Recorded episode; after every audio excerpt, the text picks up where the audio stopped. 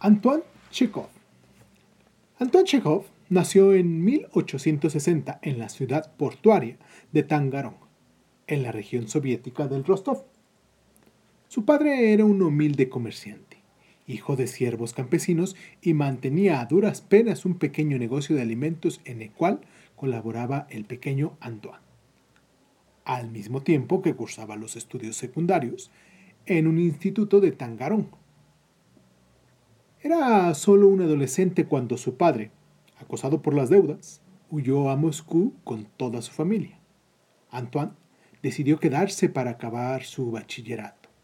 En ese tiempo costeó sus estudios dando clases particulares a sus compañeros y trabajando como recadero. En 1879, una vez terminados los cursos del instituto, Chekhov se trasladó a Moscú con su familia.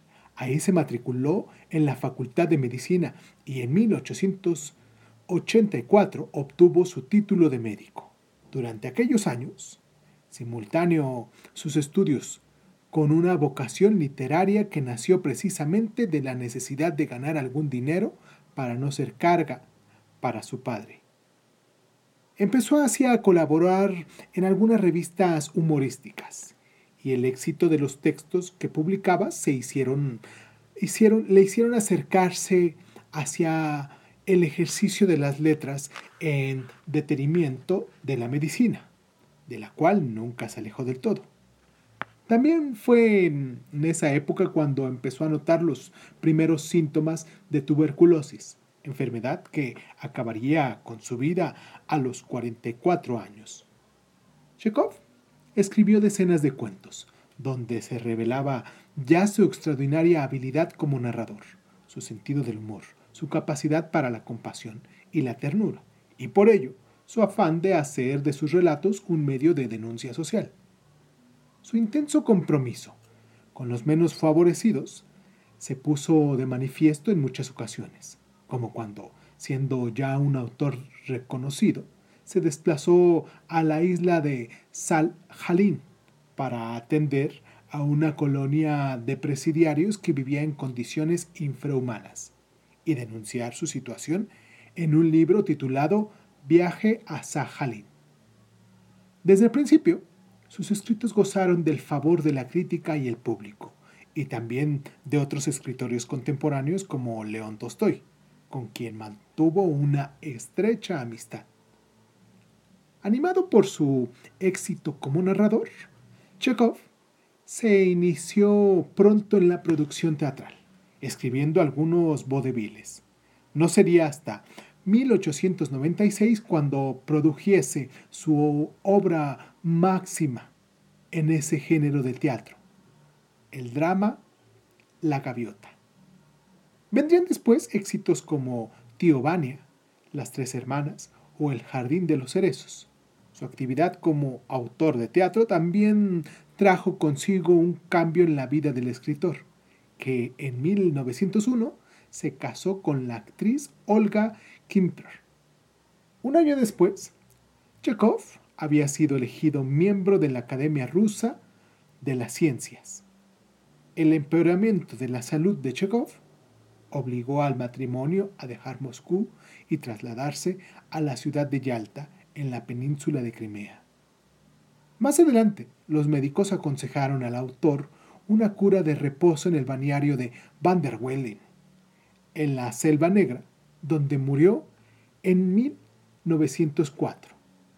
Esto es Crónicas Lunares. A continuación, tenemos el, el cuento que se llama Los Muchachos. Yo soy Irvingson y pues nada, comenzamos, ¿no?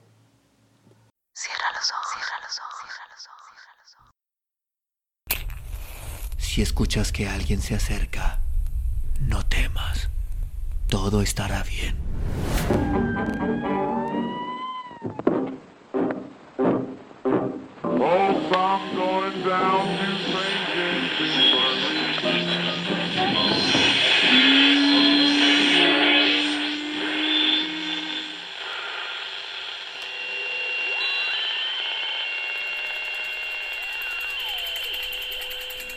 Estás escuchando, escuchando Crónica, Crónica, Crónica el lugar, el lugar donde, donde entra por tus, entra por tus oídos.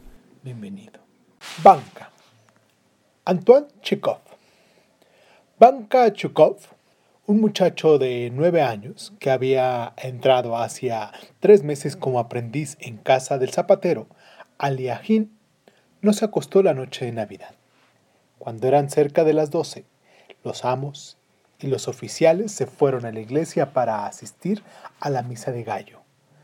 Cogió del armario un frasquito de tinta y una pluma con la punta cubierta de herrumbre y colocando ante él una hoja muy arrugada de papel, se dispuso a escribir. Antes de empezar, dirigió a la puerta una mirada en la que se dibujaba el temor de ser sorprendido. Miró al icono oscuro del rincón y dejó escapar un largo suspiro. El papel se hallaba sobre un banco, ante el cual estaba él de rodillas. Querido abuelo Konstantin Makarich, escribió. Yo soy quien te escribe. Te felicito con motivo de la Navidad y te pido a Dios que te colme de venturas. No tengo ni padre ni madre, solo te tengo a ti. Banca miró a la oscura ventana, en la que parpadeaba el reflejo de una vela, y se imaginó a su abuelo Konstantin Makarich, empleado como guardia nocturno en casa de los Shivarev. Era un viejecillo enjunto y vivo, siempre risueño y con la mirada de borracho. Tenía 65 años. Durante el día dormía en la cocina o bromeaba con los cocineros y por la noche paseaba envuelto en una amplia zamarra alrededor de la finca y golpeaba de vez en cuando con un bastoncillo una pequeña plancha cuadrada para dar fe de que no dormía y atemorizar a los ladrones. Le acompañaban dos perros, Canelo y Serpiente. Este último se merecía su nombre. Era largo de cuerpo y muy astuto, y siempre parecía ocultar malas intenciones. Aunque miraba a todo el mundo con ojos acariciadores, a nadie le inspiraba confianza. Se adivinaba, bajo aquella máscara de canillo, la mayor de las perfidias. Le gustaba acercarse a la gente con suavidad, sin ser notado, y morderla en las pantorrillas. Con frecuencia, robaba pollos de las casas de los campesinos. Le pegaban grandes palizas.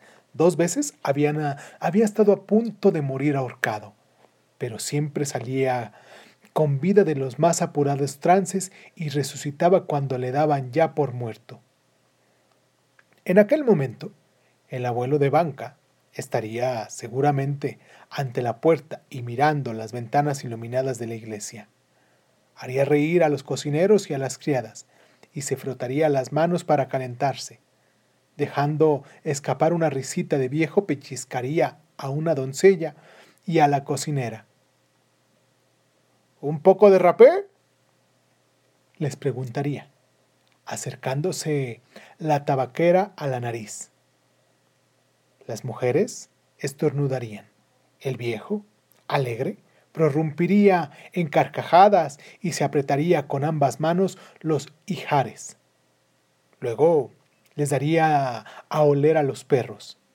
El canelo estornudaría, sacudiría la cabeza y con, con el gesto huraño de un señor ofendido en su dignidad se marcharía.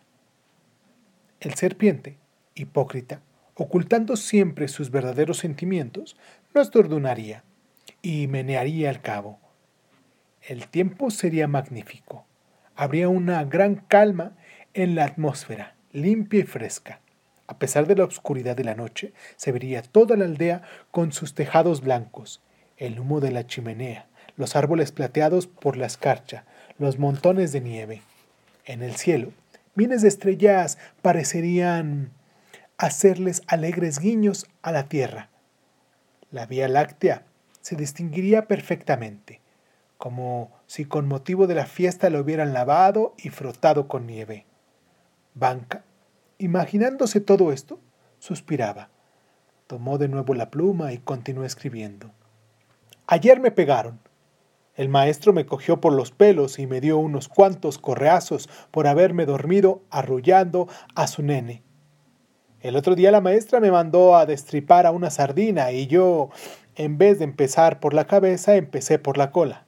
Entonces la maestra cogió la sardina y me dio en la cara con ella. Los otros aprendices, como son mayores que yo, me mortifican, me mandan a por vodka a la taberna y me hacen robar los pepinos del patrón que, cuando se entera, me pega con el primero que encuentra. Casi siempre tengo hambre. Por la mañana me dan un mendrugo pan y mediodía una papilla de avena y para cenar otro mendrugo pan. Nunca me dan otra cosa, ni siquiera una taza de té. Duermo en el portal y paso mucho frío. Además, tengo que arrullar al nene, que no me deja dormir con sus gritos. Abuelito, sé bueno, sácame de aquí, que no puedo soportar esta vida. Te saludo con mucho respeto y te prometo pedirle a Dios por ti. Si no me sacas de aquí, me moriré.